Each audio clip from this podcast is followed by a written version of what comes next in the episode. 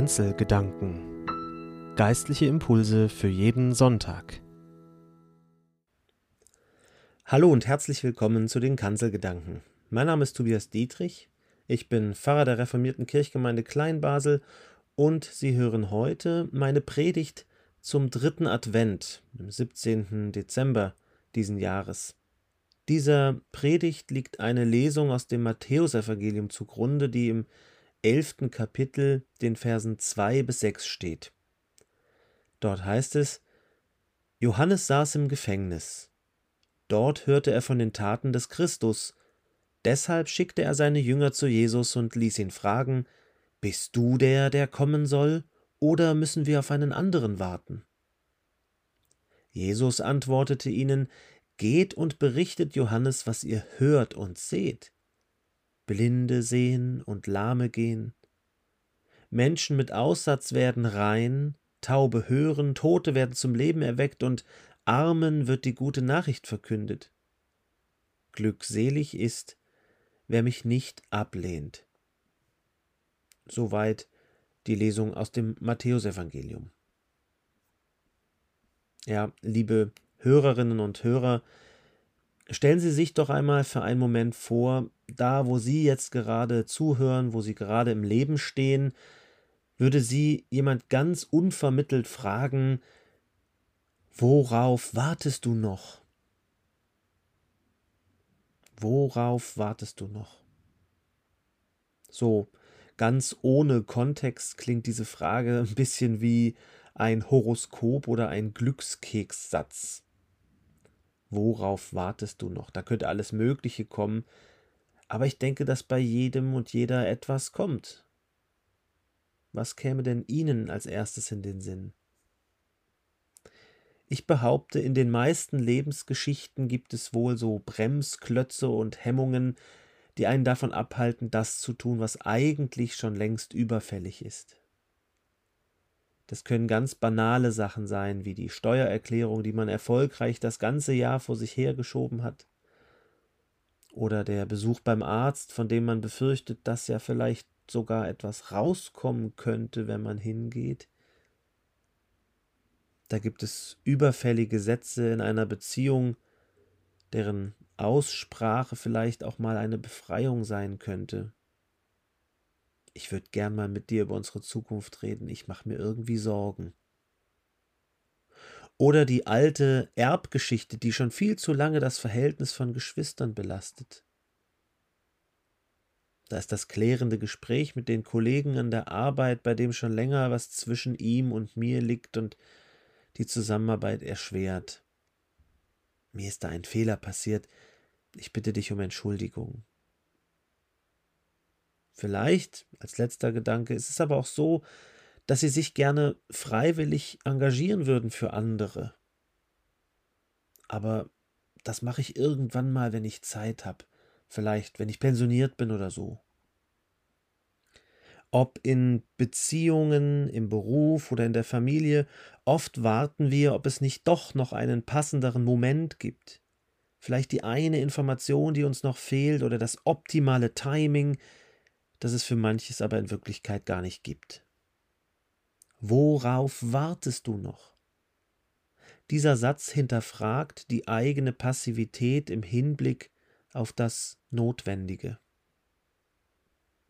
Was passiert aber, wenn dieser Satz in einen Kontext fällt, in dem es kaum mehr Handlungsoptionen gibt? Dann bekommt er eine ganz andere Wendung. Beispielsweise, wenn ihn Menschen im Gefängnis hören, ich denke an den russischen Oppositionellen Alexei Nawalny und den Kriegskritiker Alexei Gorinow. Von diesen beiden Gefangenen hieß es diese Woche in den Nachrichten, dass sie einfach verschwunden seien. Und das lässt in aller Regel nichts Gutes erahnen.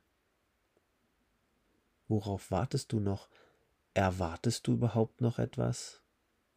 Gibt es noch den Aufstand im eigenen Land, einen Umsturz des Unrechts, ein Eingreifen der anderen? Kommt da noch mal etwas, oder war es das jetzt? Hat sich dein Lebenskampf gelohnt? Diese Fragen hatte wohl auch Johannes der Täufer im Herzen, als er vom Gefängnis aus seine Anhänger losschickte, um zu erkunden, ob dieser Jesus nun wirklich der angekündigte Retter sei. Johannes kannte Jesus, er hatte ihn ja selbst getauft, und wahrscheinlich hat er auch die Stimme aus dem Himmel gehört, das ist mein geliebter Sohn, auf ihn hört. Aber Johannes wurde nach der Taufe des Jesus gefangen genommen. Er stand Herodes mit seinem Einfluss und seiner umwälzenden Botschaft von einem anderen Lebenswandel im Weg. Ein Influencer mit zu viel Macht war er. Jetzt nur noch ein separierter, stummer, ohne Perspektive. Und so machten sich bei Johannes Zweifel breit, ob da noch was kommt. Das Gefängnis im damaligen römischen Reich war kein Ort, um seine Strafe abzusitzen, sondern um bewacht zu werden bis zur Vollstreckung des Urteils. Johannes wusste also, dass seine Zeit begrenzt sein könnte. War alles umsonst, wofür er sein Leben eingesetzt hatte? Es war seine Mission, die Menschen zur Umkehr in ein besseres Leben zu bewegen. Und er wollte dem den Weg bereiten, der, wie er in Kapitel 3 des Matthäusevangeliums ankündigt, kräftiger als er selbst auftritt und endgültig die Spreu vom Weizen trennt und das Schlechte ins Feuer wirft. Die Antwort Jesu wird ihn deshalb überrascht haben. Anders als Johannes erwartet hatte, kam da kein starker Richtertyp mit Feuer in der Sprache und Worten wie mit einem scharfen Schwert, kein Aufräumer, sondern ein Heiler. Jesus antwortet mit dem, was Menschen in seiner Umgebung, in seiner Gegenwart erleben, was ihnen passiert.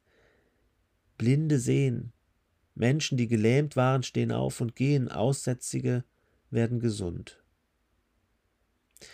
Das sind alles Codewörter.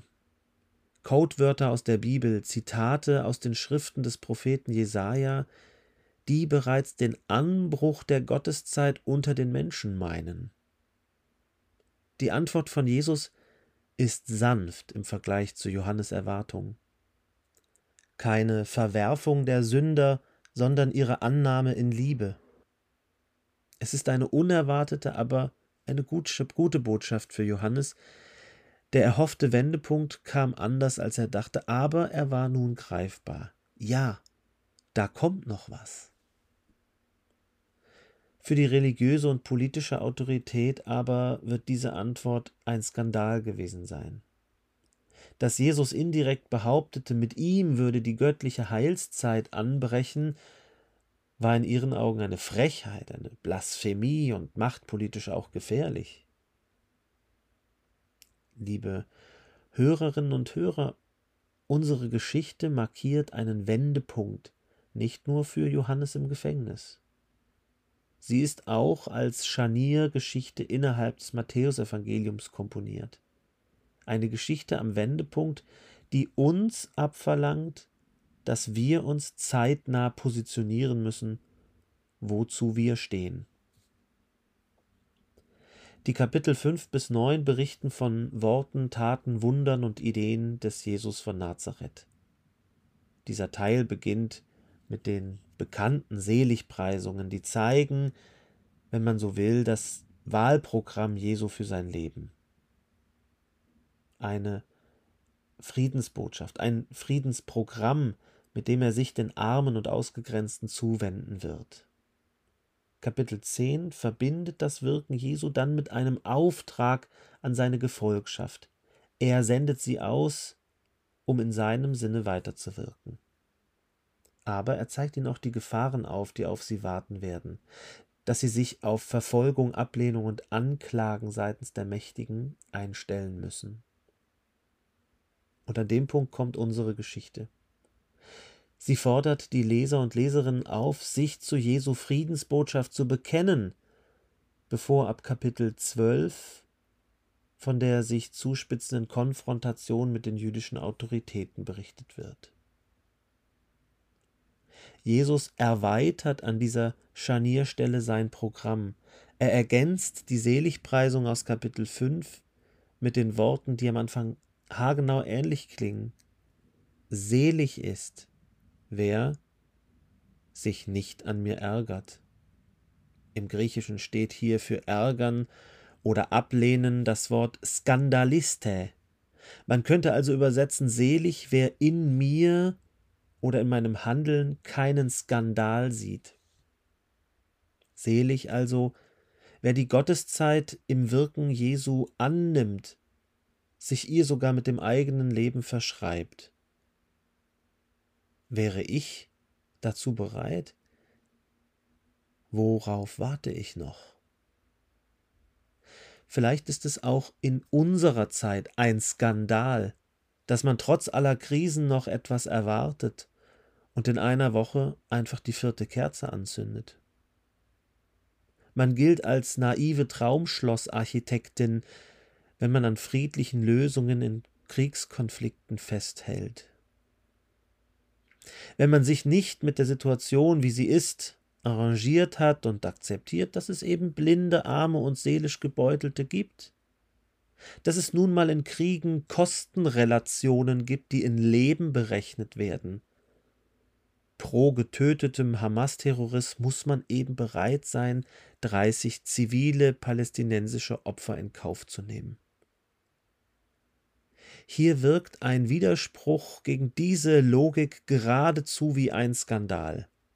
Zur realitätsfern, naiv, moralverirrt, wenn man das kritisiert, ignorant gegenüber den politischen Mechanismen, wie sie halt sind.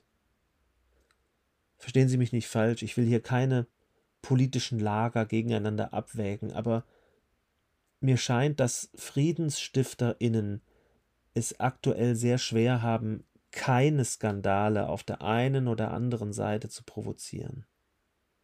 Und die Jünger von damals, worauf warten die denn noch? Die wurden aktiv und sie fanden Gehör. Sie hatten Einfluss und ihre Botschaft erreichte nicht nur die Gefängnisse, sondern sie wurde über die Jahrtausende weitergetragen. Sonst gäbe es heute keine Kirche sonst gäbe es keine Gemeinde, sonst gäbe es diesen Podcast hier nicht und keine offenen Adventssingen, die uns auf diesen Gottesdienst, den wir gefeiert haben am dritten Advent, vorbereiten, keine Lieder der Hoffnung von aufgehenden Blumen mitten im kalten Winter. Ihre Zeugenschaft von damals, die der Jünger, für das Lebensbejahende des Lebens und der Botschaft Jesu, diese Zeugenschaft ist unser Erbe. Heute ist es an uns weiterzugeben, was Hoffnung macht. Jetzt ist es an uns, von Weihnachten zu erzählen, dass da einer von Gott gekommen ist, in dessen Nachfolge die Welt eine andere werden könnte. Jetzt ist es an uns, Mutlosen Mut zu machen, Schwachen beim Aufstehen zu helfen, Verstummten die Stimme zu leihen. So wie es zum Beispiel jeden Mittwoch bei uns in der Theodorskirche in Basel passiert, in der Theobar, wenn wir beim Teilen von Essen und Lebens- und Mutmachgeschichten am Tisch sitzen. Wenn in der Lese- und Schreibstube bei den nächsten Schritten im Verwaltungsdschungel der Anträge geholfen wird. Und wenn sozialfachliche Hilfe in Notsituationen gegeben wird, ganz fachmenschlich. Vielleicht ist es schon ein Skandal, sich neben den Krisen immer wieder den Blick darauf zu erlauben, was alles Gutes geschieht, dass wir darin Spuren von Gottes Zeit auch in unserer Zeit erkennen. Es sind Trotzspuren. Unser Bibeltext motiviert dazu, mehr zu erwarten und schon jetzt so zu leben, als sei es möglich. Als würden die Bitten um Frieden und Gerechtigkeit doch noch gehört werden. Ich weiß, das allein verändert noch nicht die ganze Welt. Aber es bereitet darauf vor, dass, biblisch gesprochen, Gott in unsere Welt einziehen kann. Dass plötzlich auch mal Unerhörtes passieren kann. In Bethlehem, in Bachmut und in russischen Gefängnissen. Dass auch Unerhörtes passiert in unserem Leben und unseren Beziehungen. Worauf warten wir noch? Der Friede Gottes, der höher ist als all unsere Vernunft und unsere Vorstellung, bewahre unsere Herzen und Sinne in Jesus dem Christus. Amen.